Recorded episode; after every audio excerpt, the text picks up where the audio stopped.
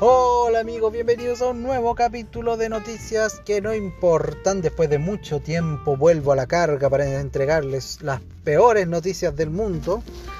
Y, muchos preguntarán, ¿qué le pasó?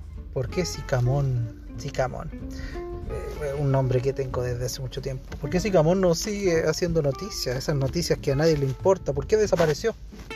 Bueno, la verdad es que he tenido muchas cosas que hacer. Vamos a ver si si podemos ser más constantes en la publicación de estas hermosas grabaciones, estos hermosos capítulos. Pero quiero decirles algo. Mi meta son los 100 capítulos. Yo con 100 capítulos yo me quedo contento. Creo que cumplí mi, meta. Eh, y ahí veremos si de ahí continuamos un poco más. Pero bueno, vayamos al grano, vayamos a lo que a nosotros nos importa. El título de la noticia dice así. Una parrilla que te hace trabajar para ganarte tu comida.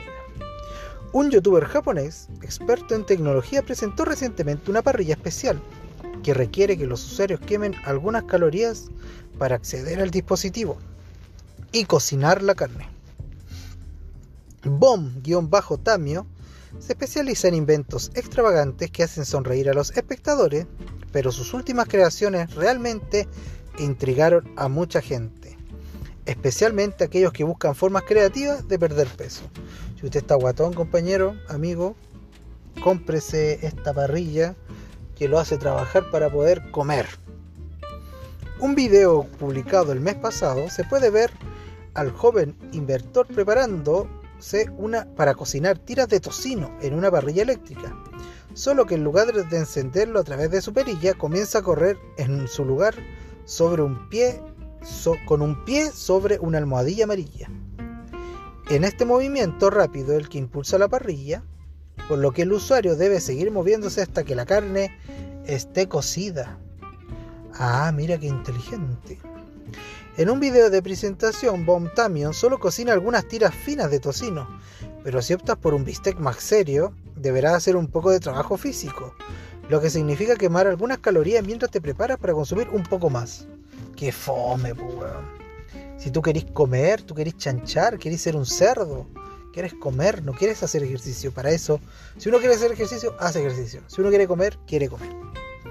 Puede que no te ayude a perder peso, pero al menos podrás hacer algo de ejercicio. Entonces, ¿de qué te sirve? ¿De qué te sirve? ¿Estar en mejor condición física? Puede ser.